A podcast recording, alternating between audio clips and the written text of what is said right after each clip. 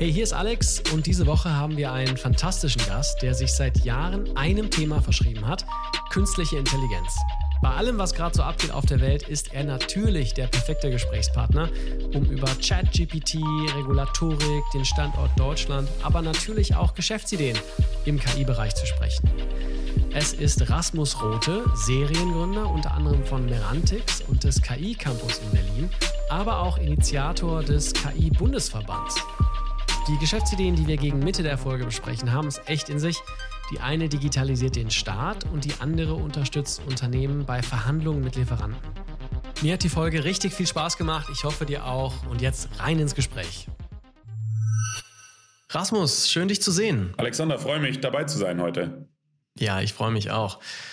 Ich will mit dir direkt starten mit einer Frage, die mir schon seit lange äh, auf der Seele brennt. ChatGPT ist ja wirklich auf der Titelseite der Bild-Zeitung. Das hast du dir wahrscheinlich auch nicht vorstellen können im Jahr 2022 noch, dass das passieren würde. Aber ChatGPT hat in einem Monat 100 Millionen Nutzer erreicht. Instagram hat dafür zwei Jahre gebraucht. Hat dich der Hype um ChatGPT überrascht? Ja, definitiv. Also ich glaube, ähm, die KI-Modelle, die, die hinter ChatGPT äh, stehen, die gab es ja auch schon ein paar Monate davor. Die haben vielleicht noch nicht ganz so gut funktioniert, aber äh, sie waren schon relativ ähnlich. Ähm, ich glaube, der große Unterschied war eben, dass die ChatGPT es geschafft hat, äh, die KI-Modelle sehr zugänglich zu machen, dass wirklich jeder Nutzer relativ einfach mit diesen Modellen interagieren konnte. Und das hat einfach dazu geführt, dass es sich sehr schnell verbreitet hat. Und ich glaube, es hat auch die meisten KI-Forscher und auch, auch die Leute bei OpenAI überrascht, dass das, dass das so viral geht. Ähm, von daher ja, große Überraschung. Mhm. Jetzt, äh, jetzt die, die öffentliche Diskussion, die ist ja wirklich spannend zu verfolgen. Denn einige Leute sagen, dass OpenAI, also die ähm, Macher hinter ChatGPT, die Architektur des Internets, wie wir es kennen, verändern können. Und in der Mitte von diesem äh, Fix, von diesem äh, Internet, wie wir es heute kennen, ist halt der Fixstern Google, ja, der Informationen bündelt und auf eine Art und Weise zurückgibt, wie wir das jetzt schon seit 20 Jahren kennen, mit den zehn blauen Links, auf die man klicken kann. Und die Fantasie dahinter ist, Mensch, es gibt eine neue Möglichkeit, Informationen aus dem Internet zu saugen, eben mit künstlicher Intelligenz. Wie siehst du das? Glaubst du auch, dass die Architektur des Internets sich verändern kann mit OpenAI? Glaube ich definitiv. Also ich glaube, Google, Google ist ja eben auch ein Geschäftsmodell, wo wir jetzt lange gedacht hatten, dass das ist irgendwie ziemlich sicher und könnte nicht disrupted werden, aber ähm, das scheint jetzt auch nicht so zu sein. Und ähm, es wird jetzt wahrscheinlich so sein, dass es eben mehrere Interfaces gibt, die uns erlauben, mit den Daten zu kommunizieren und, und sozusagen ja, die richtigen Informationen in der richtigen Form aufzubereiten. Und ich meine, ChatGPT, OpenAI ist jetzt ein Beispiel. Ich glaube schon, dass diese Modelle jetzt das Internet disrupten. Ich glaube aber nicht, dass es nur einen Player geben wird. Also es wird wahrscheinlich mittelfristig und in ein, zwei, drei Jahren viele Player geben, die im Prinzip sowas wie ChatGPT anbieten und so uns erlauben, mit dem Internet zu interagieren. Was wiederum aber dann schon ein, eine Gefahr ist für Google, Googles Geschäftsmodell, weil die ja eben vor allem ihr Geld über, über Werbung ähm, verdienen. Und wenn die Leute nicht mehr googeln, weil sie direkt mit so, einem, mit so einer KI interagieren, dann ähm, könnte das schon auch, auch, auch gefährlich werden für Google. Mhm. Ja, ich frage mich, wohin sich das Netz entwickelt. Ja, also jetzt haben wir ja quasi Google, was das gesamte Web crawlt. Also es gibt keine Inseln, ja. Also, klar, es gibt ein paar Inseln, da kann Google nicht rein. Bis vor kurzem war das Twitter oder Quora oder so. Die haben immer mal wieder einen ähm, Blocker. Aber eigentlich kann Google das meiste Internet crawlen. Und ich frage mich, ob sich das Netz in viele kleine Inseln entwickelt. Denn eigentlich muss man sich doch jetzt überlegen, okay, das Wertvolle sind die Daten. Zum Beispiel Quora, ja, dieses äh, Frage-Antwort-Seite, ne? ähnlich wie Reddit für, äh, für, für ganz spezielle Fragen. LinkedIn hat einen eigenen Datenschatz, die gehören jetzt zufälligerweise zu Microsoft, ja, die wiederum mit OpenAI arbeiten. YouTube hat eine eigene riesige Datenbank an, an, an Videos und Comments, Amazon auch ist nicht die Wahrscheinlichkeit, also wohin entwickelt sich das? Werden wir eine Insel, also verschiedene Inseln, Dateninseln haben, die sich voneinander abschotten und sagen, nein, du darfst hier nicht lernen mit meinen Daten. Ich baue mein eigenes Large Language Model, um daraus ein AI zu entwickeln. Was denkst du? Das kann gut sein. Also ich glaube, im Endeffekt sind ja genau, wie du gesagt hast, diese, diese Datenschätze, die ein Quora oder Twitter hat, ähm, super einzigartig und auch jetzt nicht so leicht zu reproduzieren. Und wenn jetzt diese Daten auf einmal in allen KI-Modellen auftauchen, äh, gefährdet die sehr stark das Geschäftsmodell, weil man dann gar nicht mehr auf Quora geht, sondern direkt mit der KI interagiert. Das heißt, als logischer nächster Schritt, als, als ein Quora, jetzt um bei dem Beispiel zu bleiben, würde man dann wahrscheinlich lieber sein eigenes KI-Modell entwickeln, was äh, auf Quora sitzt und es einfach einmal erlaubt, viel einfacher mit diesen Daten zu interagieren. Ich glaube schon, dass es jetzt auch in den nächsten Monaten, und da gibt es ja auch schon viele Diskussionen zum Thema Urheberrecht, ähm, eine neue, neue Debatte und auch neue Regulierung gibt und neue Richtlinien, weil ähm, zurzeit es ja eben so ist, dass viele Leute Daten ins Netz gestellt haben ähm, und diese dann ähm, jetzt einfach von KI-Modellen zum Training genutzt werden und im Zweifel halt dann auch ähm, in den Testdaten sozusagen, also wenn man dieses KI-Modell anwendet, auf einmal auftauchen. Ähm, und wenn man die dann verwendet in einer kommerziellen Anwendung, ähm, verletzt man im Zweifel halt das Urheberrecht von jemandem. und das muss auf jeden Fall rechtlich geklärt werden. und also da gibt es sehr, mhm. sehr viele offene Fragen und ich glaube, zurzeit ist noch nicht so richtig klar, in welche Richtung sich das entwickelt bezüglich der Inseln, die du angesprochen hattest. Ähm, Google ist auf jeden Fall in großer Panik. Gleichzeitig entwickeln irgendwie alle Firmen eigene KI-Modelle auf ihren Daten. Ähm, Ob es dann eben ganz viele KI-Modelle gibt mit den einzelnen Firmen oder darüber dann nochmal so ein Meta-KI-Modell, ähm, das wird sich, glaube ich, noch so ein bisschen zurechtrütteln. Ähm, aber jeder versucht da gerade so ein bisschen sein, sein Territorium sozusagen abzustecken. Was würdest du machen, wenn du CEO von Google wärst in der jetzigen Wettbewerbssituation? Gut, erstens sehr stark in, in, in KI investieren. Äh, das machen sie ja auch schon. Ähm, und da vielleicht auch ein bisschen, bisschen aggressiver die KI-Modelle noch deployen, also wirklich in die Anwendung bringen. Also es ist ja nicht so, dass Google und mit Google, Google mit deren AI-Team und DeepMind jetzt irgendwie so weit hinterher ist, hinter OpenAI. Ich glaube, sie waren einfach ein bisschen vorsichtiger, diese KI-Modelle wirklich auch direkt in die, die Suche einzubringen, weil man ja jetzt auch bei OpenAI gesehen hat, dass ähm, ChatGPT, dass diese KI-Modelle auch manchmal eben Falschinformationen darstellen ähm, mhm. und irgendwelche Fakten verdrehen oder irgendwelche Daten zeigen, die man eigentlich, die eigentlich irgendwie nicht, nicht ganz legal sind. Und ähm, da, da ist Google eben sehr vorsichtig, weil man ja eigentlich, wenn man auf Google geht, so die Hypothese hat, okay, da, da wird mir halt, werden mir die echten Informationen angezeigt. Und hätten sie da mhm. jetzt so direkt irgend sowas wie ChatGPT eingebaut, dann hätten alle gesagt, okay, ich kann irgendwie Google nicht mehr vertrauen. Das hätte dann auch so ein bisschen ihr Geschäftsmodell gefährdet. Ähm, das heißt, ich glaube, sie waren da sehr, sehr vorsichtig und ich glaube, das müssen sie jetzt ändern, dass sie da ähm, ja einfach dass da noch offener sind, die KI-Modelle auch deployen, weil die anderen werden es auch machen. Ähm, das ist so das eine. Und ich glaube, das andere ist halt, dass im Zweifel ja, selbst wenn so ein OpenAI auf, auf dem Internet trainiert und diese Daten crawlt, vielleicht ja auch hier und da Google verwendet, also trotzdem Google noch ein Interface ist, um überhaupt sozusagen diesen Index zu bauen von den Daten, auf denen man trainiert. Und die Frage ist halt auch, ist das ein Interface, was sie irgendwie monetarisieren können? Ähm, indem, wenn, wenn jetzt ein OpenAI durch Google geht, um die Seiten zu finden. Ah, das heißt dann, OpenAI wäre dann ein, müsste dann eine kleine Fee bezahlen, ähnlich wie wenn genau. ich jetzt eine Transaktion bei Stripe mache, dann nimmt Stripe eine kleine Fee, äh, dann könntest du quasi, ja, interessant. Ich finde es äh, wirklich hochspannend, weil man muss ja überlegen, woher kam Google? Ja, die haben ja, erinnerst du dich, ja sicherlich erinnerst du dich, als AlphaGo äh, den ersten, das erste Mal Go und Go-Spieler besiegt hat. Und davor, vor zwei, zehn Jahren war es halt Schach. Und äh, auch der Google Assistant, der war ja eigentlich schon eine Form von ChatGPT, halt ohne richtige künstliche Intelligenz, ja, sondern hat einfach nur gecrawlt und was zurückgegeben. Aber ähm, die Richtung, in die OpenAI jetzt geht, ist ja auch, sich zu verlinken mit Expedia, mit diesen Plugins, dieser Plugin-Entwicklerplattform, dass du einfach OpenAI oder ChatGPT sagen kannst, bitte buch mir einen Tisch in einem äh, gemütlichen Restaurant in Paris an dem Tag. Und dann hätte es das Potenzial, das zu tun, eben weil es die Plugin hat zu OpenTable oder äh, was weiß ich, Expedia oder so. Und das ist ja eigentlich genau die Idee des Assistant oder von, von Alexa gewesen. Also ich, ich denke mir manchmal, vielleicht war AI die fehlende Zutat, warum Produkte wie der Assistant oder Alexa ja nicht die wirkliche Adoption hatten am Ende, ja, wie, wie die vielleicht damals gedacht haben. Oder? Ja, ich glaube halt, viele von diesen, von diesen ersten Versuchen, diese Digital Assistants zu bauen, hat einfach, wie du sagst, da ist daran gescheitert, dass, dass die Sachen einfach doch sehr rigide waren und Fehler gemacht haben und wenn man dann dreimal oder wahrscheinlich nur einmal den falschen Tisch, im Restaurant gebucht hat über so einen Assistant, dann nutzt man den Service nie wieder und sagt, ich rufe lieber selber im mhm. Restaurant an. Aber jetzt ist man halt an so, einem, an so einem Inflection Point, wo diese Performance einfach gut genug ist von diesen Modellen, dass es einfach eigentlich in den meisten Fällen funktioniert. Und ähm, die, die, die Wertschöpfung kommt jetzt in der Tat wahrscheinlich nicht nur ähm, dadurch irgendwie Texte zusammenzufassen und sozusagen eine smartere Suche zu machen, sondern sozusagen die, die tiefe Integration in das Internet.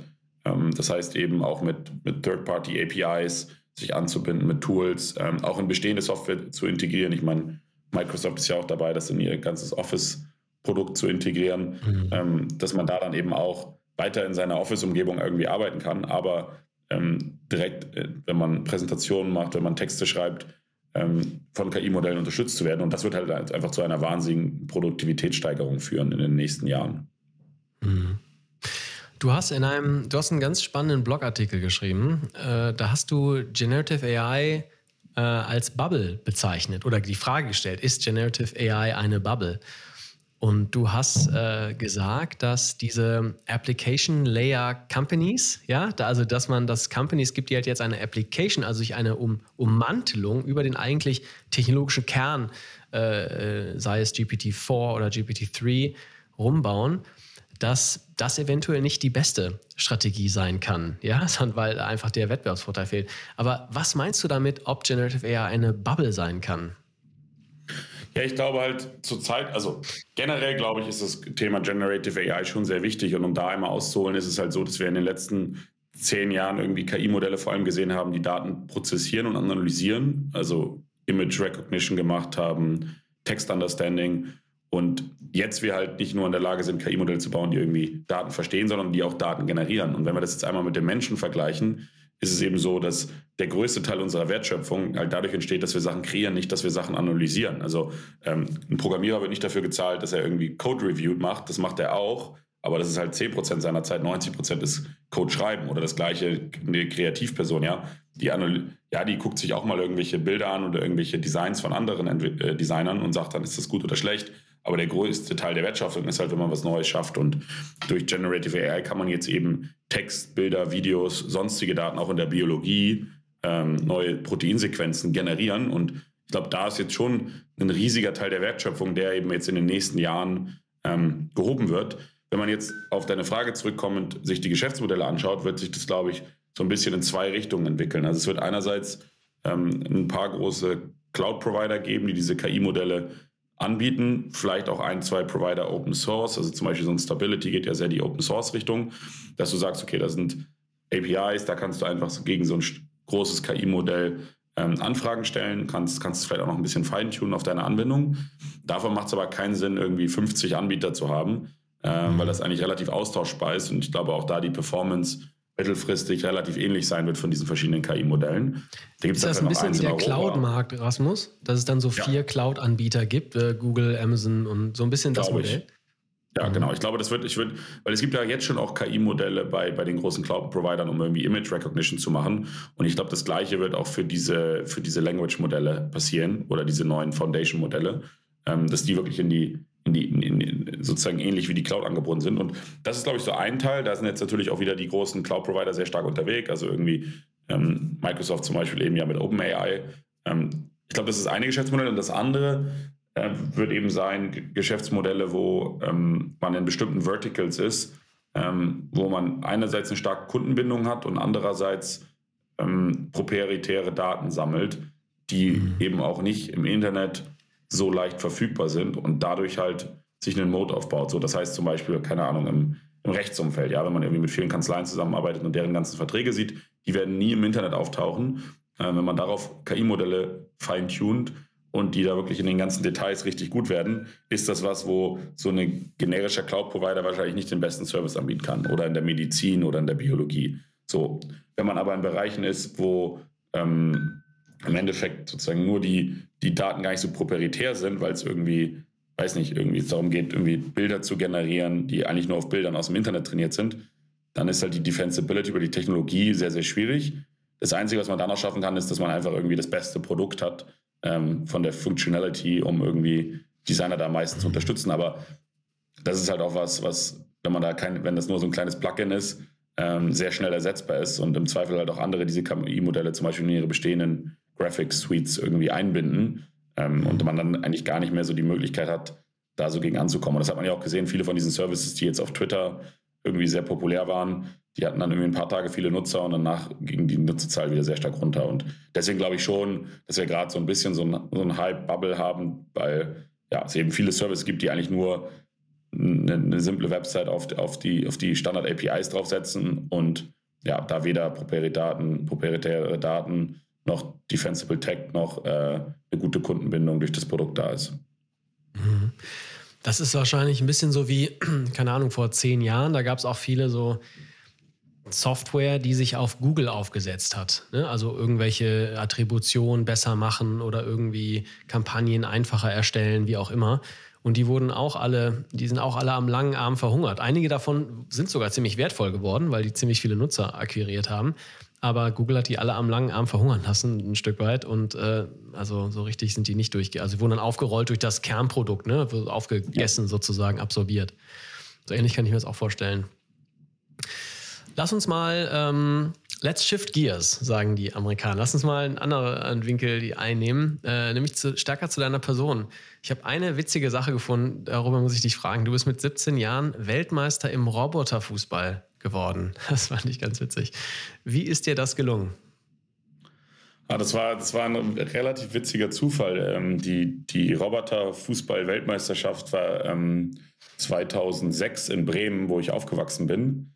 Ähm, und dann mussten wir teilnehmen, weil es irgendwie so ein paar lokale Teams brauchte, die da, die da sozusagen auch mitmachen. Und ähm, haben dann dann, ich war in so einer mathematisch-naturwissenschaftlichen Spezialklasse und ähm, dann, ja, dann haben wir da eben einen Roboter gebaut, der war irgendwie so relativ schlecht. Ähm, ich glaube, einer der fünf schlechtesten, irgendwie auf Platz irgendwie 33 von 38 oder so.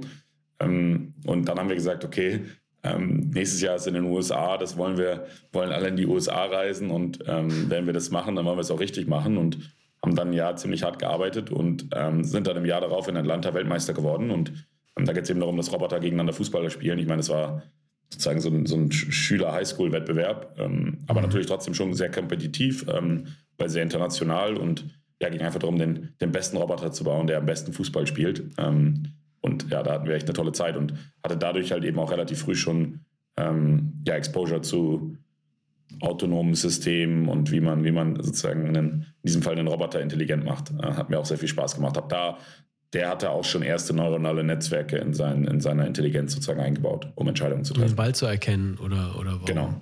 Ja, und dann auch, also den Ball zu erkennen und dann aber auch eben Spielzüge vorzuschlagen, also wo man, wo man sozusagen am besten hinfährt in diesem Fall. Also es waren so Roboter, die auf Rädern hin und her gefahren mhm. sind und den Ball gefunden haben, aber dann eben überlegt haben, okay, wo muss ich jetzt, wo muss ich jetzt langfahren, damit ich irgendwie ja, nicht mit dem, mit dem Gegner interagiere und äh, möglichst schnell zum Tor komme.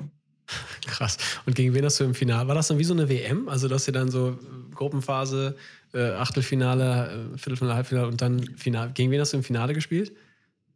Was weiß, ehrlich gesagt weiß ich es gar nicht mehr. Ich glaube, es waren, es waren recht viele so asiatische Teams. Also aus China war recht viel. Ähm, mhm. wahrscheinlich, wahrscheinlich ein chinesisches Team, aber ich kann mich ehrlich gesagt nicht mehr daran erinnern. okay, es war, stark. Es war so ein, ein Stressmoment ähm, diese, diese ganze, die ganze Weltmeisterschaft. Ähm, sehr, auch sehr viel Druck, weil dann immer auch irgendwie wieder was kaputt gegangen ist. Da musste man da irgendwie noch bis nachts um drei irgendwelche Platinen umlöten, ähm, damit die Elektronik wieder funktionierte, weil man da auch teils eben ineinander gefahren ist und dadurch gab es Unfälle und dann Sachen kaputt gegangen. Also das mhm. war schon, war schon eine ziemlich stressige Zeit, aber hat super Spaß gemacht. Also ich würde ehrlich gesagt auch gerne mal wieder ähm, zu, der, zu dem Robocop hingehen ähm, und mir das einfach mal anschauen mhm. und auch schauen, wie, wie die Technik da jetzt in den letzten Jahren vorangegangen ist. Ich glaube, das, das Ziel war ja, dass 2050, ähm, also es ist auch nicht mehr so lange hin, ja, irgendwie 27 Jahre, ähm, die, die Roboter in der Lage sind, die, das All-Star-Team oder den Weltmeister im menschlichen Fußball zu schlagen. Ähm, wow. Das ist so das, das Ziel des Wettbewerbs. Äh, hast du dann, also ich sage jetzt ein bisschen off-topic, aber ich habe früher, ähm, wenn ich krank war, da lief immer sonntags, nachmittags auf RTL 2 lief immer so Robo-Wars. Da sind immer so zwei äh, Roboter, äh, haben gegeneinander gekämpft, ja, wie so eine Art äh, Boxen für Roboter. Warum hast du da nicht mitgemacht? Das war doch so auch der Mega-Hype, oder? Ja, witzigerweise, ich, ich kenne die, kenn die Show auch, hatte mir das auch mal angeguckt. Ähm, ich glaube, das war einfach noch mehr es war einfach noch mehr eine Materialschlacht. Also dieser, dieser Robocup, das ging noch irgendwie von, von der Investition. Ich hatte dann auch ein paar Firmen, die mich gesponsert haben. Ähm, mhm. aber das war einfach noch vom Budget nochmal eine andere Liga. Ähm, ich glaube, da ich, hatte ich, hatte ich nicht genug Financial Support von, von Firmen, da mitzumachen. Aber das fand ich auch sehr cool, ja. Ähm. Das, die hatten ja immer ja, so Flammen und so. Ja, genau, so Flipper. Das war echt, äh, echt krass, weiß ich noch genau, war ich, äh, da war ich als Jugendlicher total fasziniert von.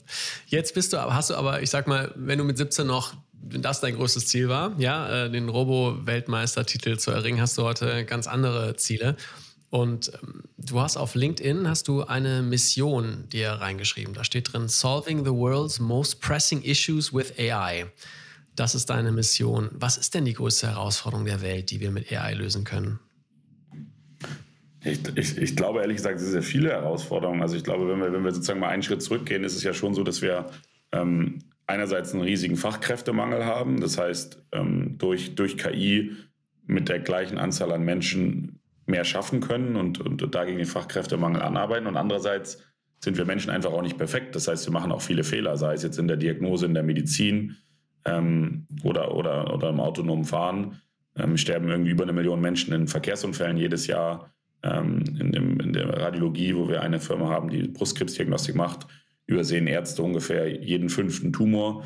Ähm, das heißt, das Zweite neben Effizienz ist eben auch die Qualität steigern. Und ich glaube, das kann man jetzt durch alle Anwendungsbereiche ziehen, sei es jetzt in der Medizin, wo wir die Diagnose verbessern können, sei es in der Pharma, wo wir KI nutzen können, um neue Drugs zu entwickeln, sei es in der, in der Chemieindustrie, wo wir vielleicht eben durch ähm, biologisch hergestellte Produkte ähm, etwas Gutes für unsere Umwelt tun können oder generell chemische Prozesse optimieren können.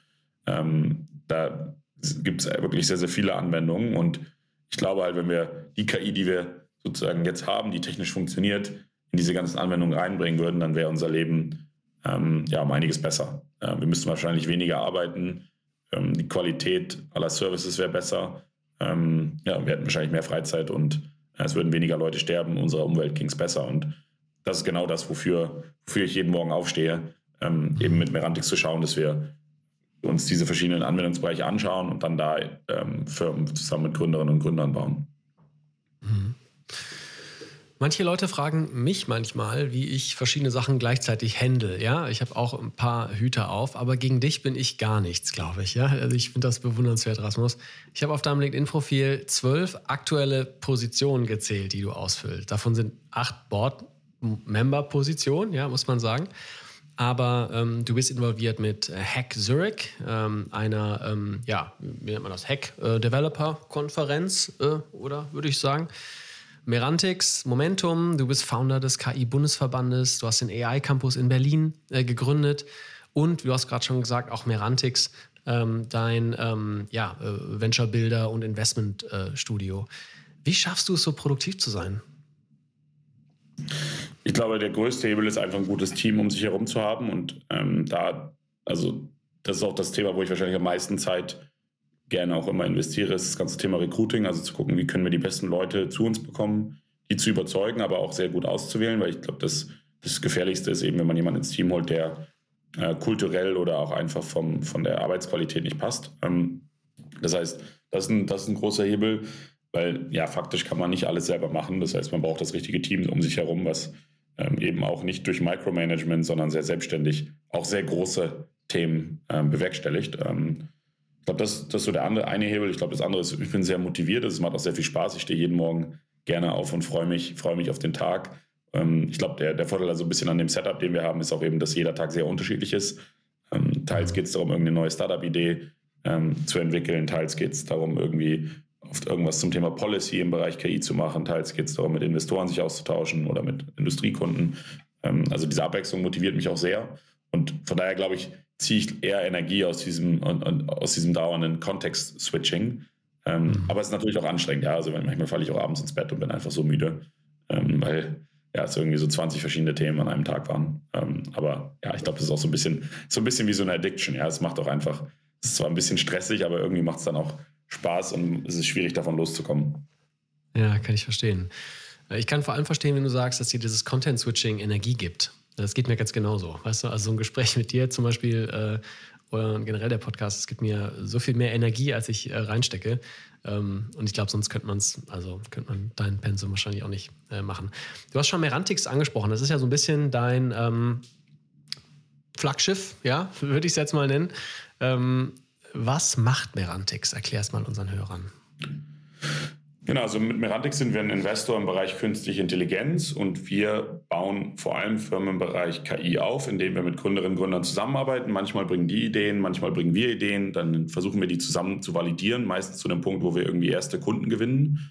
Ähm, und dann gründen wir diese aus. So, und aktuell haben wir eben Firmen von Bara in der Brustkrebsdiagnostik über Cambrium, die neue Proteinmaterialien herstellen, über Deltia, die KI in der Produktion nutzen, um Prozesse effizienter zu machen, also sehr unterschiedliche Industrien. Das ist so unser Kerngeschäftsmodell, das finanzieren wir aus einem Fonds. Ähm, daneben haben wir auch ähm, noch eine Company, Merantix Momentum, ähm, wo wir im Auftrag von Kunden ähm, KI-Lösungen entwickeln, weil natürlich nicht alle KI-Themen irgendwie reine Produktthemen sind, sondern teils eben auch ein Kunde eigene, eigene Daten hat, darauf was entwickeln will, ein ganz spezifisches Problem und dann kommen wir eben mit Merantix Momentum rein ähm, und, und, bauen dann eine Lösung, ähm, sind da auch in sehr unterschiedlichen Industrien aktiv und das Coole ist bei Merantix Momentum, dass wir da auch ein, ein sehr gutes Forschungsteam haben, ähm, mit dem wir ähm, ja auch sehr stark versuchen, an, der, an dem Stand der Forschung dran zu bleiben, weil sich das Feld halt so schnell weiterentwickelt, dass wir auch sicherstellen müssen, dass wir keinen KI-Trend verpassen. Ähm, und das Letzte, was wir machen mit Merantix, ist ähm, den AI-Campus betreiben. Den haben wir mhm. vor zwei Jahren ins Leben gerufen. Wir hatten gerade letzte Woche den zweijährigen Geburtstag, wo wir jetzt mittlerweile irgendwie 600 Leute und 90 Firmen co-located haben, die an KI-Anwendungen arbeiten. Und das sind halt eben teils große Unternehmen äh, mit KI-Teams, teils Startups, teils Investoren. Ähm, wir haben einen Ethics Fellowship. Ähm, also sehr bunt gemischt, genau mit dem Ziel, eben diesen Austausch hinzubekommen, sowohl auf inhaltlicher Ebene, aber auch äh, natürlich zusammen irgendwie Business zu machen. Und genau, das ist irgendwie, ja, glaube ich, beflügelt auch sehr stark das Ökosystem, aber natürlich auch unsere eigenen Aktivitäten. Das glaube ich, ja. Ich finde es wirklich stark. Ich war auch schon dreimal, glaube ich, bei euch auf dem KI-Campus. Ein fantastisches äh, Gefühl, da zu sein. Ja, irre Energie irgendwie, ähm, tolle Leute, die da sind. Und äh, ich finde das wirklich fantastisch, was ihr da macht. Dieser KI-Campus, das ist ja, ich glaube, hättet ihr jetzt irgendeine, ja, wie ich sage, hättet ihr jetzt irgendwo, wärt ihr jetzt verteilt in der Stadt, wäre, glaube ich, ganz schön viel Energie verloren gegangen. Und dieses, äh, das in einen Ort zusammenzuführen und daraus sogar ja, ein gebrandetes Business zu machen, den KI-Campus, ich kann mir vorstellen, dass das auch irre viel Energie gekostet, oder? Das, das auch noch on the side aufzubauen. Oder? Ja, ja, ich glaube, das ist ein guter Punkt. Ich glaube auch einfach, weil wir, also wir haben es halt einerseits ein bisschen unterschätzt, einfach wie viel Arbeit das Ganze war, aber vor allem ist es eben so, dass wir das Ganze vor der Corona-Pandemie ähm, unterschrieben wow. haben. Und, und dann kam eben die Corona-Pandemie. Ähm, und ich weiß noch, als ich hier sechs Wochen vor Eröffnung irgendwie im Office stand und da war das, das Office noch nicht so richtig fertig, also es sah noch aus wie eine komplette Baustelle. Ähm, gleichzeitig war irgendwie gerade der Berliner Flughafen so halb fertig. Das heißt, eher haben sich alle über Lust, zu spät fertige Bauprojekte in Berlin lustig gemacht und und es brauchte halt auch gerade zu dem Zeitpunkt keiner ein Office, ja, weil irgendwie gerade Lockdown war. Das heißt, es war schon nicht ganz einfach, am Anfang die Leute zu überzeugen, dass dieser Rohbau während Corona etwas ist, das die Welt halt jetzt braucht. Aber und, und es war entsprechend auch sehr, sehr viel Arbeit, eben da am Anfang Firmen zu überzeugen. Also ich habe mich teils wie, echt wie so ein Real Estate Agent gefühlt. Ähm, hunderte Firmen abzutelefonieren aus unserem Netzwerk oder auch teils kalt ähm, und zu überzeugen, dass das hier ein cooles Projekt ist. Ähm, Im Nachgang ist es, glaube ich, so, dass Corona ja auch sehr unser Arbeiten verändert hat, dass wir eben nicht mehr jeden Tag in, im, gleich, im gleichen Office sind, hybride arbeiten und entsprechend halt so ein sogenanntes, ich glaube, Club Office nennt man das, ähm, mhm. wie wir das jetzt machen, auch sehr gut funktioniert, wo man halt eben vielleicht nicht mehr für jeden Mitarbeiter einen, einen eigenen Tisch hat, sondern vielleicht hier so ein Zehner-Office nimmt, aber eigentlich 20 Mitarbeiter hat. Und wenn dann alle 20 mal da sind, kann man trotzdem hier irgendwie einen Gemeinschaftsmeetingraum nutzen, wo man sich zusammenkommt. Aber zehn Tische reichen eigentlich. Und was man eher macht, wenn man hier ist, ist sich irgendwie Meetingräumen treffen, auszutauschen. Ähm, und deswegen ist auch der ganze so Community-Bereich halt sehr, sehr groß. Ähm, und da kann man auch Veranstaltungen machen. Also ich glaube, dieses Jahr werden wir, wenn es so weitergeht, 250 Veranstaltungen haben. Letztes Jahr hatten wir 100. Wow. Ähm, das heißt, es ist irgendwie mehr als jeden Tag, jeden Arbeitstag ähm, eine Veranstaltung zum Thema KI. Und dieser Austausch auch für, für die Unternehmen, die hier sind, ist, glaube ich, viel wertvoller als jetzt nur im Büro. Ähm, mhm. Und das kam durch Covid. Also ich glaube, wir hatten erst sozusagen ein bisschen Pech durch das, was gekommen ist und jetzt, jetzt gerade halt eher so ein bisschen ja, Glück und, und ja, sind jetzt sehr froh, das weiter auszubauen. Es gibt jetzt eine lange Warteliste von Firmen, die hier rein wollen ähm, und können dadurch halt jetzt eben auch sehr selektiv sein, dass wir da wirklich nicht nur die Firmen reinholen, die einen starken KI-Bezug haben und da spannende Sachen machen, sondern ich glaube, das ist fast noch wichtiger, ja, auch Lust haben, was in die Community beizusteuern, weil wir sind jetzt hier auch nicht die Entertainer des Ganzen und, und organisieren ihr Programm für alle, sondern ähm, sehen das halt eher als Plattform, wo eben die Firmen, die hier sind, auch selber Veranstaltungen organisieren können und den Space nutzen können und dadurch eben jetzt zum Beispiel dieses Jahr 250 Events stattfinden werden. Äh, die könnten wir selber gar nicht organisieren, aber es gibt halt Unternehmen, die hier sind und die machen dann ein Event zu irgendeinem technischen Thema, zu einem Policy-Thema, zu einem industriespezifischen Thema. Ähm, und davon profitiert dann die ganze Community. Wahnsinn. Ich finde das irre, weil jetzt hat ja Berlin, was für eine Chance auch für die Stadt Berlin, ja, sich das Thema und auch für Deutschland eigentlich, ja, da äh, zu sagen. Es gibt ja, glaube ich, äh, es gibt, glaube ich, auch das Cyber Valley, glaube ich, in, in Baden-Württemberg. Also ein paar, ich glaube auch Bremen hat doch auch so ein Cluster aufgebaut, oder? Deine Heimatstadt Bremen. Ähm, aber Berlin ist wahrscheinlich ja. nochmal eine ganz andere Nummer, ja, da nochmal eine Community aufzubauen. Lass uns nochmal auf eine Sache doppelklicken, die mich auch sehr interessiert. Du bist nämlich Mitgründer des KI-Bundesverbands. Äh, hast also auch viel Kontakt zur Politik, die ja zweifelsohne, ich glaube, das Thema wird jetzt wahrscheinlich auch in der öffentlichen Meinung nochmal eine größere Rolle spielen. In den nächsten Monaten ist zumindest meine Prognose. Ähm, wie viel Verständnis haben Politiker auf dem Thema AI? Ich weiß, sehr breite Frage und du da musst, kannst wahrscheinlich nicht äh, alles sagen, aber was glaubst du? Ja, ich glaube, das Spannende ist, dass es eigentlich nicht von der Partei abhängig ist, also dass man sagen könnte, eine Partei versteht das jetzt besser oder weniger gut. Ich glaube, es ist ehrlich gesagt eher vom Alter abhängig. Also äh, man merkt halt, egal in welcher Partei, ähm, bei den jüngeren Politikern ähm, ist mehr Technologieaffinität da und entsprechend auch KI-Affinität als, als im Durchschnitt jetzt bei den Älteren. Also es gibt immer Ausnahmen, aber das ist, glaube ich, so das eine Pattern, was man erkennt. Ähm, und entsprechend ist es halt auch eben bei den, bei den tendenziellen, bei denen, die das besser verstehen, ist einerseits, sie sehen die natürlich das Potenzial, aber sehen halt auch, ähm, dass wir jetzt gucken, wie wir das als Gesellschaft richtig umsetzen. Sei es jetzt wie schaffen wir es irgendwie mehr Ausgründungen im Bereich KI ähm, in, in, Deutschland hinzukriegen, wo wir ja super Forschung hier haben, aber auf der Gründungsseite dann doch ähm, hinter den anderen Ländern auch außerhalb Europa hinterherhängen und selbst in Europa teils hinterherhängen. Aber dann auch eben zu schauen, okay, wie, wie bauen wir da Produkte, die auch die Gesellschaft annimmt, ähm, wo muss der Staat unterstützen und dann halt bis zum Thema Regulierung und Ethik ähm, da irgendwie vernünftige Entscheidungen treffen. Also ähm, ich muss schon sagen, da ist sehr, sehr viel Offenheit. Die Frage ist halt dann immer, was passiert. Oder jetzt gibt es ja auch wieder die Debatte über dieses Digitalbudget, was im Vergleich zu den Summen, die wir ähm, in der Energiepolitik gerade ausgeben, eigentlich nur ein, ein, ganz kleiner Bruchteil sind, die aber, glaube ich, einen super Hebel haben könnten, ähm, uns als Land, als Ganzes voranzubringen. Und da frage ich mich dann manchmal schon, ähm, wieso wir das eigentlich hinkriegen und wieso es so schwierig ist, äh, in diese Digitalthemen ähm, nicht ein bisschen mehr Geld zu allokieren und anstatt irgendwie ähm, ja, ähm, andere, andere Sachen mit Geld zuzuschütten. Hm. Ein ganz kurzer Werbebreak. Dieser Podcast hat nur ein Ziel. Wir wollen dir die Inspiration für deinen nächsten Side-Hustle oder dein nächstes Startup geben. Auf digitaloptimisten.de haben wir jetzt die perfekte Datenbank für dich aufgebaut, in der wir alle Geschäftsideen, die wir hier im Podcast besprechen, ganz detailliert aufbereiten und runterschreiben. Und das Beste ist, wir haben auch ein einminütiges Quiz, das dir die perfekt auf dich zugeschnittene Geschäftsidee liefert. Schau vorbei auf digitaleoptimisten.de slash quiz, mach das einminütige Quiz und finde die Startup-Idee oder Side-Hustle-Idee, die perfekt zu dir passt. Das war die Werbung, zurück zum Gespräch. Lass uns mal nochmal auf die Policy-Seite gehen. Ähm, jetzt gibt es ja auch eine EU-Regulatorik, ja, die auf dem Weg gebracht ist. Das, ich ich habe das Ganze noch gar nicht so richtig durchdrungen. Also vielleicht deshalb die übergeordnete Frage, wie muss man denn sowas wie AI, das ja wirklich einen, das Potenzial hat, wirklich allumfassend, also das ist ja eher, also Kategorie Internet äh, äh als Innovation, ja, dass die Chance hat, jegliche Bereiche zu durchdringen unseres, ähm, unseres Zusammenlebens als Gesellschaft. Wie kann man sowas regulieren und wie nicht? Ja, ich glaube, man muss es sehr use-case-spezifisch regulieren. Also es ist ja so, dass der gleiche KI-Algorithmus einerseits irgendwie Krebs diagnostizieren kann und andererseits äh, militärisch eingesetzt werden kann. Das sind wirklich genau, sind im Zweifel genau die Zeilen Code, die halt einfach woanders eingebettet sind. Und Entsprechend macht es keinen Sinn, KI als solches zu regulieren, sondern man muss halt sagen, okay, innerhalb von der Medizin, wenn ich KI einsetzen will in der Diagnostik, müssen die Algorithmen so und so geprüft sein. Ärztin oder Arzt muss die Sachen nochmal bestätigen oder nicht bestätigen. Ähm, diese Zertifizierung muss gemacht werden. So, das kann man halt sehr spezifisch machen. Und das gleiche kann man im autonomen Fahren machen und in der Kreditvergabe und in allen anderen Bereichen.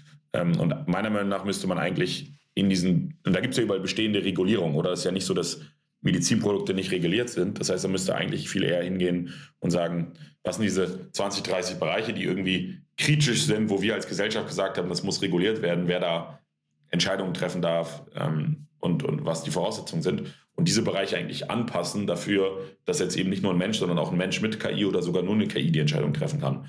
Ähm, mhm. das, das meiner Meinung nach eher sollte eher das Vorgehen sein. Das Problem, was die EU gerade macht, ist, sagen, wir machen hier eine große KI-Regulierung, die alles reguliert ähm, und die KI als solches, ähm, was halt sehr, sehr schwierig ist, weil die Frage erstmal ist, wo fängt eigentlich KI an, wo jetzt auf? Also ist schon eine einfache lineare Regression KI oder äh, muss es irgendwie ein neuronales Netzwerk sein von einer bestimmten Tiefe? Wenn ja, wie viele äh, Layer muss es haben? Also da gibt es halt tausende Fragen, das ändert sich ja auch dauernd. Das heißt, diese Definition ist erstmal schwierig und dann halt auch zentral zu gucken, die Use Cases aufzuführen, welche jetzt irgendwie Hochrisiko sind. Ähm, das ändert sich halt die ganze Zeit. Ähm, von daher hätte ich mir eigentlich gewünscht, dass wir idealerweise gar keine KI-Regulierung als solches haben oder wenn dann nur eine sehr kleine ähm, und dann lieber auf dem aufbauen, was wir als Gesellschaft so über die letzten Jahrzehnte an Regulierung ja, entwickelt haben und das weiterzuentwickeln. Aber das ist jetzt so ein bisschen der Challenge, den die auch die EU hat, weil sie jetzt halt mit dieser großen KI-Regulierung angefangen haben und jetzt halt merken, dass es eigentlich gar nicht so einfach, ähm. KI als solches zu regulieren. Und deswegen zieht sich auch dieser Prozess gerade hin. Und jetzt sind die ganzen Neuerungen aus den letzten Monaten mit ChatGPT und so natürlich nochmal auf sie zugekommen und jetzt müssen sie manche Sachen vielleicht nochmal grundsätzlicher überdenken. Ähm, ja, also ich möchte da auch nicht ähm, auf der EU-Seite sein und gerade diese, diese, diesen rechtlichen Rahmen schreiben, weil ich glaube, das ist schon sehr, sehr komplex. Enorme Herausforderung, oder? Also ich glaube, da gibt es ja auch, ich sehe da so ein bisschen die Gefahr, dass die Technologie einfach so eine Geschwindigkeit entwickelt, dass wir unsere Prozesse, unser, unsere Regeln, die wir fürs Zusammenleben uns aufgesetzt haben. Demokratie ist halt langsam, ja, es ist halt keine, es ist halt ein langsamer Prozess. Und ich bin gespannt, äh, wie wir es schaffen mit unserem System, was ja, ja sich vielleicht eher durch Stabilität auszeichnet, aber nicht durch die Schnelligkeit einer Autokratie, ja, der einfach dann mit einem, mit einem Unterschrift einfach was entscheiden kann, wie wir damit klarkommen. Ich, ich habe noch mal eine Nachfrage. Du hast gesagt, wir sollen nicht die Technologie an sich regulieren, sondern wir sollen Use-Case-basierte Regulatorik finden. Ja? Also, wie kann man autonomes Fahren sicher machen oder in der Medizin? Ähm, nur damit ich das verstehe, weil in meinem, in meinem Kopf ist ja dass die große Herausforderung von äh, dem, was auch mit zum Beispiel äh, GPT-4 passiert, dass wir gerade nicht mehr wissen, was in diesem Large Language Model mit den Billionen Parametern eigentlich passiert ja, dass, dass wir diese Kontrolle ein Stück weit ausgegeben, äh, rausgegeben haben und dass es eine dicke Blackbox ist. Da kommt was rein, das mit ganz vielen Daten und hinten raus kommt dann vielleicht ein Artikel, den ich geschrieben habe oder ein Computercode oder was auch immer, ja, oder ein Auto, was selbst fahren kann. Das heißt, mh, hm, ist nicht gerade die Herausforderung, dass man diese Blackbox einfach nicht versteht und dann nicht regulieren kann? Also erklärt, sonst erklärst du nochmal, was du meinst mit Use Case Regulator und dann zertifiziert, ist der Algorithmus zertifiziert. Das hatte ich noch nicht ganz verstanden. Ja, ich glaube, das Thema ist halt, wenn man jetzt ChatGPT oder GPT-4 nutzt, ähm, um eine Geburtstagskarte zu generieren, dann muss man da gar nichts zertifizieren, mhm. regulieren, oder? Weil das kannst du machen, das kann ich machen. Es geht auch keinem was an. So, das ist komplett ungefährlich. Ähm, wenn du jetzt aber das einsetzt, um damit irgendwie ähm, Hackerattacken zu fahren, ähm, dann sollte es wahrscheinlich schon reguliert sein und sollte klargestellt werden, darf man das oder darf man das nicht. Und genau so, glaube ich, ist die eine, der eine Anwendungsfall mit dem gleichen KI-Modell halt okay und mit dem, für den anderen nicht. Ähm, und entsprechend kann man nicht das KI-Modell als mhm. solches regulieren, weil es super viele harmlose Anwendungen gibt. Das ist das Erste. Das Zweite ist zum Thema Blackbox. Ähm, da ist es so, dass ähm, der Mensch ja auch eine Blackbox ist. Also im Zweifel, wenn der Radiologe Diagnostik macht, ähm, kann danach auch keiner genau erklären, wieso hat der Radiologe jetzt gesagt, bei dem einen Bild ist ein Tumor und bei dem anderen ist kein Tumor. Ja, das hat er halt so gelernt. So. Das heißt, man sagt auch nicht, um den Radiologen zuzulassen, schaue ich dem ins Gehirn und gucke, ob sein neuronales Netzwerk richtig verbunden ist und ob das alles erklärbar ist, sondern ich sage, okay, der muss halt eine bestimmte Jahre Ausbildung gemacht haben, eine bestimmte Anzahl an mhm. Diagnosen gemacht haben. Und wenn er die gut genug macht, gibt es da einen vorgesetzten Arzt und irgendein Gremium, was halt sagt, okay, diese Person darf jetzt Diagnostik machen. Und ich glaube, genau das Gleiche müssen wir auch für die KI machen, dass wir sagen, okay, der KI-Algorithmus muss äh, auf, auf Daten trainiert sein, die irgendwie eine gewisse Anzahl sind ähm, und muss dann im Zweifel halt ähm, auf einem Testdatensatz ähm, gut genug performen über verschiedene Ethnicities, Altersgruppen und so weiter hinweg. Ähm, und wenn da die Performance gut genug ist, dann setzt man ihn ein und man ist dann auch okay damit, dass man nicht jede, jede Entscheidung komplett nachvollziehen kann, weil das wird einfach nie möglich sein, weil wenn man KI für komplexe Probleme löst, einsetzt, dann wird auch die KI an sich komplex sein und entsprechend wird es auch keine einfache Erklärung geben. Weil würde es eine einfache Erklärung geben, dann könnte man auch ein einfacheres KI-Modell nutzen, um das Problem zu lösen. Also da beißt sich so ein bisschen die Katze in den Schwanz und deswegen, glaube ich, müssen wir es einfach akzeptieren als Gesellschaft, dass wir Blackboxen haben. Ähm, und solange diese Blackboxen halt auf statistisch gut genug funktionieren, dann können wir uns immer noch überlegen, wie hoch diese Schwelle ist, ob die genauso hoch ist wie der, die Schwelle bei einem Mensch, ob der genauso viele Fehldiagnosen machen darf wie ein Mensch oder die Schwelle zehnmal höher ist. Das ist dann was, was wir als Gesellschaft entscheiden können, wo vielleicht auch die eine Gesellschaft anders entscheidet als die andere. Ähm, aber ich glaube, dass die KI komplett fehlerfrei ist und erklärbar ist, das, das werden wir halt nie haben. Mhm.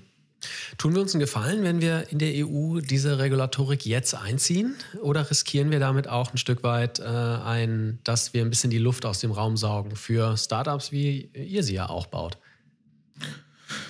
Ja, ich glaube schon, es ist wichtig, dass wir, dass wir uns mit dem Thema beschäftigen und ich glaube, es ist auch, es ist auch echt eine coole Sache, dass wir da als EU ähm, einen, einen, Vorreiter haben, auch global und da ja auch sehr anerkannt sind. Ich glaube, zurzeit ist aber leider die Gefahr, dass wir das Thema überregulieren und das führt dann wiederum dazu, dass gerade diese sogenannten High-Risk-Areas, die sehr stark reguliert sind, ähm, halt dann vielleicht noch weniger von Unternehmerinnen und Unternehmern angegangen werden. Und das Problem ist ja, wir reden immer, in Europa reden wir immer von der negativen Seite, nämlich von Risiko.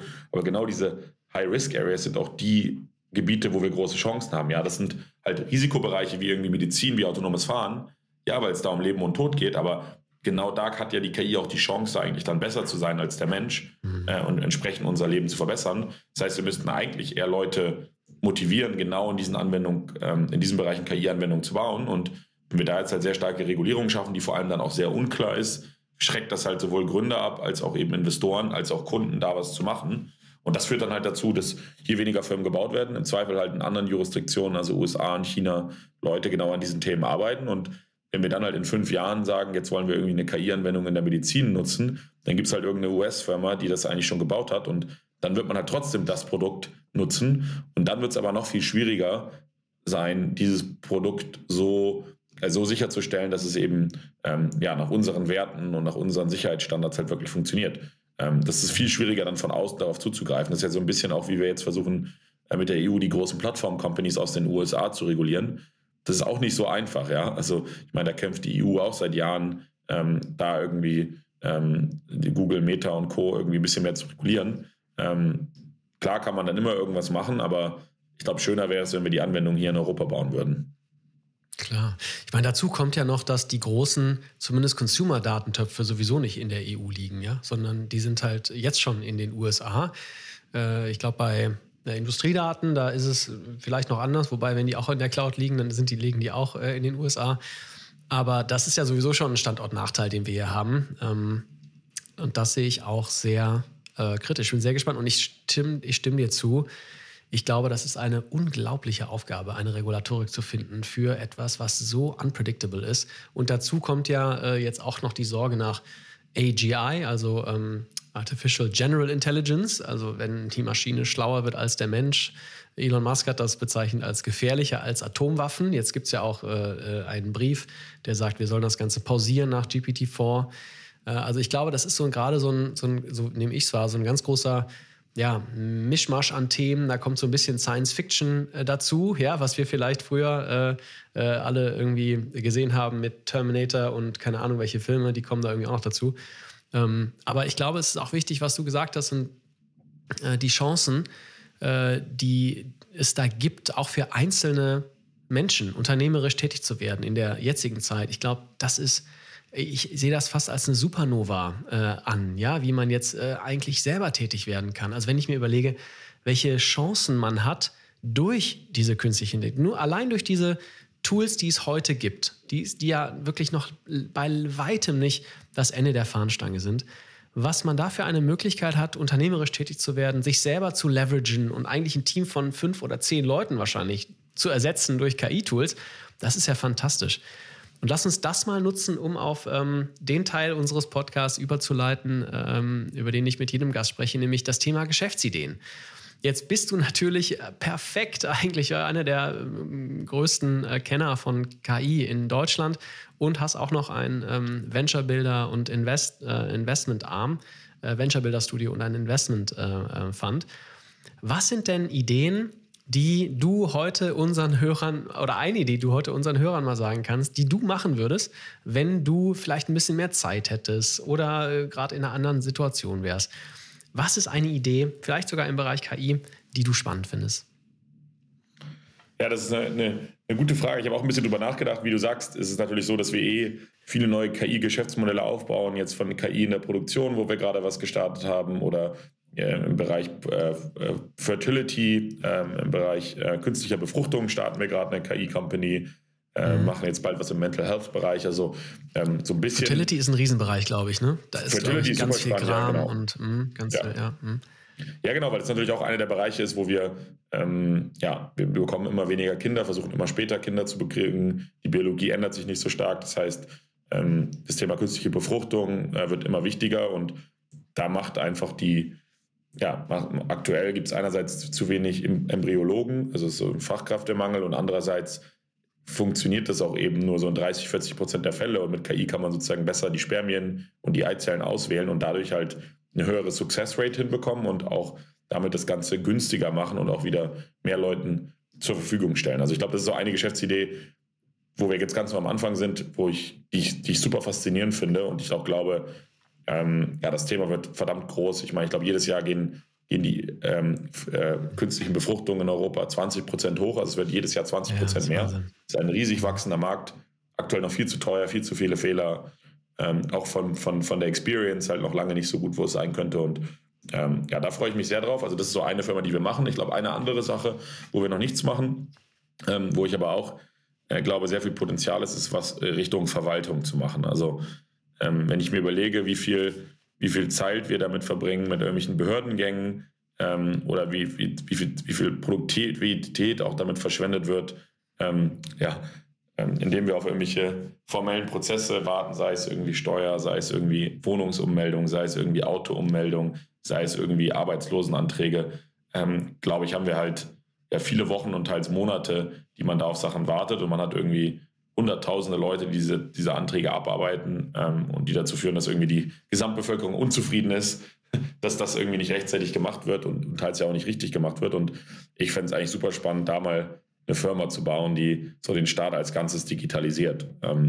und vielleicht auch zu sagen, okay, gar nicht zu inkrementell vorzugehen und zu sagen, okay, wir bauen jetzt hier ein bisschen Software und machen da irgendein Ministerium oder irgendeine Behörde effizienter, sondern die Behörde nochmal ganz neu zu denken und nochmal ganz neu zu denken, okay, wie können wir irgendwie Einwanderung super effizient machen ähm, und super digital und diesen ganzen Prozess, diese ganze User Experience von sozusagen ersten Kontakt zu, ich bin dann angekommen, habe meine ganze Wohnung, Versicherung, äh, Anmeldung und so alles gelöst, Bankkonto. Wie können wir das eigentlich so, so effizient und schnell und gut wie möglich machen? Ähm, das fände ich äh, super faszinierend.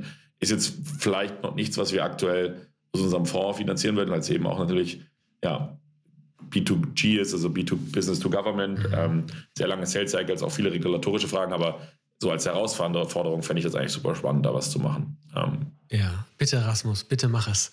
bitte tu es. Ich kann dir nur meine Leidensgeschichten in der, wir wohnen beide in Berlin mit den Berliner Behörden. Das ist, äh, ich habe, neulich habe ich, äh, ich glaube, vier Monate gewartet für einen Termin, für einen Reise, Kinderreisepass.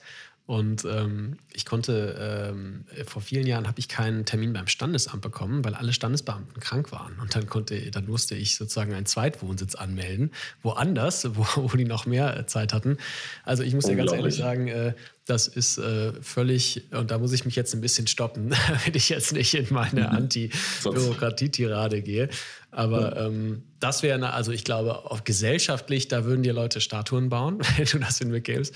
Ich kann aber auch deine, deinen Blick verstehen, wenn du sagst, hey, ähm, also Sell-in in das Government mit äh, den Entscheidungsfristen und dann hast du dann noch so, äh, hast du noch ganz viele Beamte, die unkündbar sind, ja, die man dann vielleicht ähm, ja, an anderer Stelle braucht oder nicht. Ich kann mir vorstellen, dass wenn du da positiv gesprochen, wenn du da einen Auftrag an Land ziehst, dann hast du erstmal eine ganz schöne Runrate, ja. Wenn du es, äh, aber die Prozesse dahin, ich glaube, da muss man ziemlich gut vorfinanziert sein, damit man äh, das Ganze. Ja, wahrscheinlich müsste man es mal parallel bauen, oder? Man müsste halt wahrscheinlich jetzt gar nicht versuchen, irgendwie das Software in ähm, die Behörde reinzuverkaufen, sondern einfach mal zu sagen, okay, wenn jetzt jemand nach ähm, Berlin ziehen will, was braucht der eigentlich? Der braucht irgendwie, einen, der von außerhalb aus der EU kommt, der braucht irgendwie ein Visum, ähm, der braucht irgendwie ein Bankkonto, eine, eine Wohnung, ähm, muss sich irgendwie anmelden. Ähm, und dass man da einfach mal eine Softwarelösung außerhalb des bestehenden Systems baust, die das einfach alles prüft und möglichst schnell abwinkelt. Und mit diesem Prototypen geht man dann nochmal zur Politik und sagt, so guck mal hier, hier funktioniert das. Wollen wir das nicht mal irgendwo im, im Kleinen testen? Ähm, vielleicht mit, mit, mit irgendwie, weiß nicht, einem Partnerland ähm, und einfach nur mal irgendwie 100 Anmeldungen oder 1000 Anmeldungen. Und dann können die ja immer noch parallel über das bestehende System pro, äh, prozessiert werden, ähm, um einfach zu zeigen, hey, das geht und das ist richtig gut. Und ich glaube, wenn man diesen Prototypen hätte, könnte man das vielleicht auch breiter ausrollen. Ähm, mhm.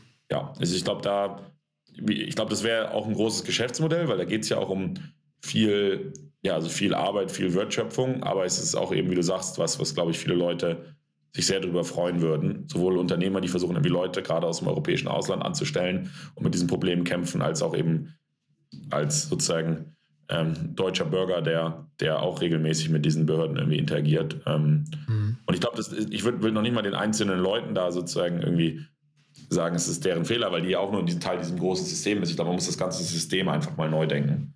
Ähm, mhm. Und das fände ich, fänd ich super, super herausfordernd, intellektuell, aber auch eben von der Mission. Sehr cool. Ich hatte vor einigen Monaten Johannes Vogel von der FDP im Podcast. Äh, kennt ihr euch zufällig? Ja. Ja, ja, der hatte eine ganz ähnliche Idee. Also der hatte, hat auch gesagt, äh, der hat das äh, eher, der, der, hat diese Idee eher gespielt über die ähm, Goethe-Institute im Ausland. Hat er gesagt, da haben wir doch Leute, die Deutsch ausgebildet werden, Deutsch zu sprechen, interessieren sich für Deutschland, haben eine gewisse Affinität und ähm, die sollten wir ausrüsten als eine Art Marktplatz, ja, und denen sagen, schau mal, SAP, Daimler oder irgendwelche Mittelständler in Deutschland stellen ein, haben Fachkräftemangel. äh, und wir haben hier Leute, die sich für Deutschland, die Affinität haben zu Deutschland, lass uns die doch äh, da anwerben. Und deine Idee wird jetzt das Ganze so, so productizen ein Stück weit, ja, eine Software bauen, wie ich den Leuten, wie du den Leuten dann den, den, das ganze behördliche äh, Bankkonto, äh, was weiß ich, irgendwie alle Behördengänge sozusagen streamlined und die schneller hier integrieren würde in die, in die Gesellschaft. Aber genau, es ist, ist ja schon so eine, On eine Onboarding-Software, könnte man sagen. Ja, eine. Onboarding-Software, aber eben für den Staat und nicht für, für, irgendeine, für irgendeine App. Weil ich meine, in jeder, in jeder App, die ich jetzt heutzutage runterlade, hast du ja irgendwie ein gutes Onboarding, was dir dein Account erstellt, wo du halt irgendwelche Informationen hinterlassen musst, wo du irgendwie ein Tutorial kriegst, wie das Ganze funktioniert. Und ich stelle mir das Gleiche halt eigentlich für den Staat vor, so ein Onboarding für den Staat. Das könnte man jetzt auch, testet man im Kleinen, kann man dann ganz auf Deutschland ausrollen, kann man auf die EU ausrollen, kann man danach auch global ausrollen. Ja. Und natürlich hat man dann auch wieder ein sehr spannendes also kann man viel automatisieren von diesen ganzen Prozessen und die, in der Datenanalyse, aber baut auch einen sehr spannenden Datenschatz. Ja, könnte dann auch ja, Recruiting-Plattformen drauf anbieten, könnte Richtung mhm. Wohnungsvermittlung was machen. Also da gibt es, glaube ich, auch viele Geschäftsmodelle, die man da entwickeln kann. Wo natürlich dann die Frage ist, kann man das als privates Unternehmen machen, wenn man mit dem Staat interagiert, aber ähm, grundsätzlich ist da eigentlich schon sehr viel, sehr viel Wert drin. Ja, tolle Idee. Super. Pass auf, ich pitch dir auch mal eine, ja. Ich habe natürlich nicht die, diese, ich habe natürlich nicht diese, Nähe zum Thema KI und habe auch keine Ahnung, wie man das durchführen könnte. Aber ich glaube zumindest ein Problem erkannt zu haben. Und zwar nenne ich meine Software, ähm, äh, ich, oh, ich habe ChatGPT gefragt, wie, wie es diese Idee nennen würde. Und das hat mir die beste Idee, äh, also äh, die beste, der beste Vorschlag von ChatGPT war Negotiate AI. Ja, also wie Negotiate, aber nur AI hinten dran. Und zwar ist das ein KI-Verhandlungstool für Unternehmen. Und also folgender Gedanke, du hast, äh, wenn du ein großes Unternehmen bist, äh, aus jeder Branche, ist eigentlich egal, und du stellst irgendwas her, dann hast du wahnsinnig viele Lieferanten. Also VW hat, glaube ich, irre viele Lieferanten, jedes äh, produzierende Unternehmen eigentlich. Und was du tust, ist, du versuchst mit den wichtigsten Lieferanten, denen versuchst du jährlich äh, Verhandlungsgespräche zu führen, um halt den besten Preis zu bekommen.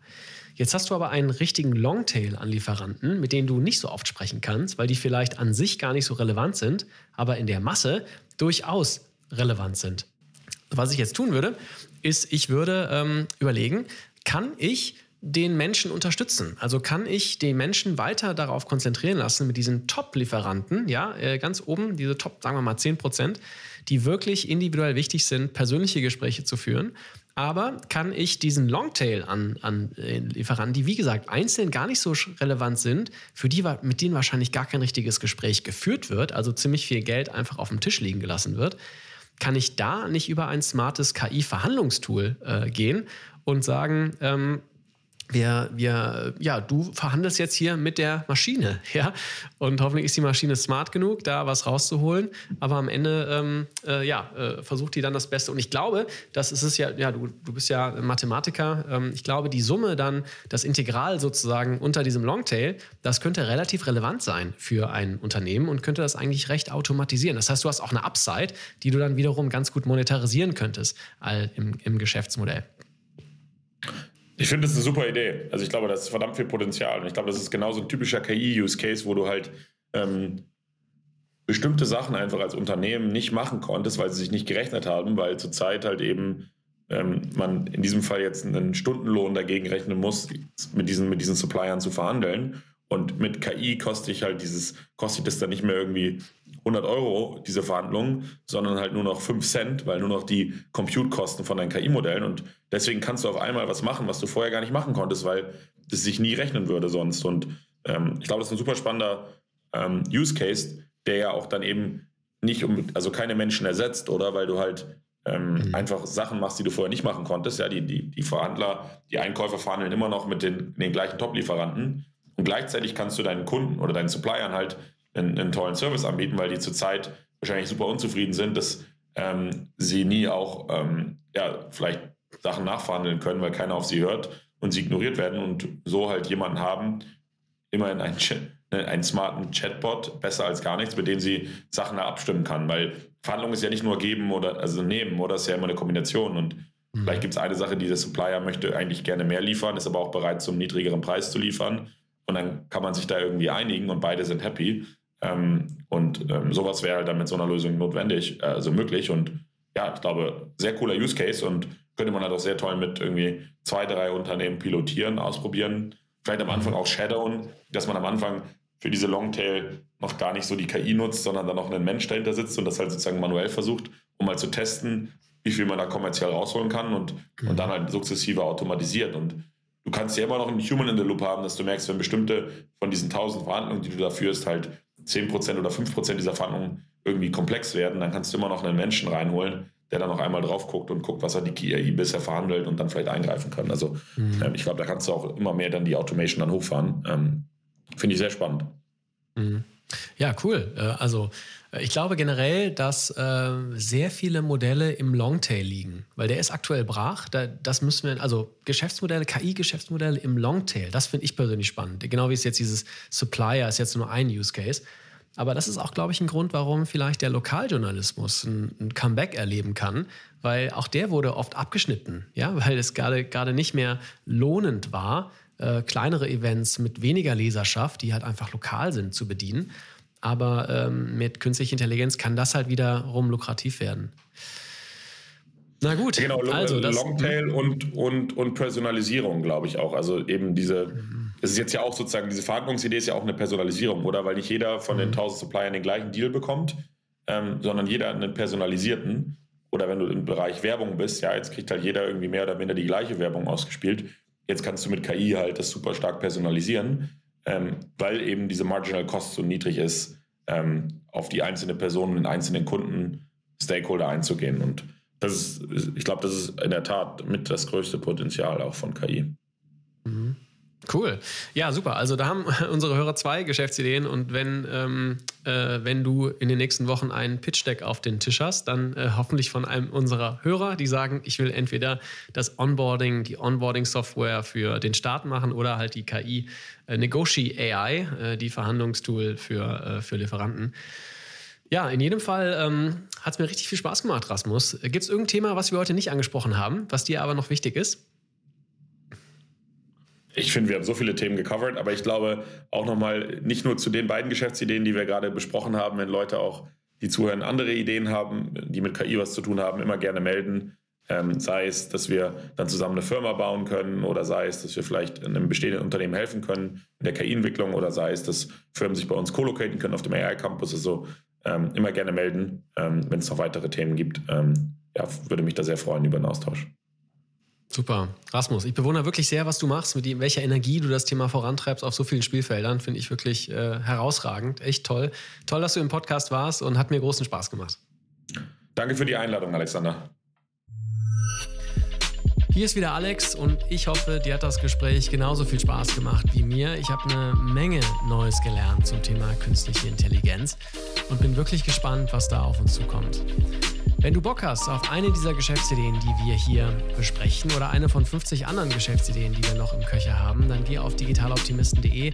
Da findest du die Ideen nochmal mit mehr Infos aufgeschrieben. Dann kannst du auch gleich unseren Newsletter abonnieren, der dir zweimal im Monat die besten Geschäftsideen in dein Postfach bringt. Das war's für die Folge. Die nächste Folge kommt wie immer am nächsten Montag. Mich erreichst du unter alexander.digitaloptimisten.de für Feedback. Über Reviews auf Apple Podcasts freue ich mich wie immer sehr. Bis zum nächsten Mal.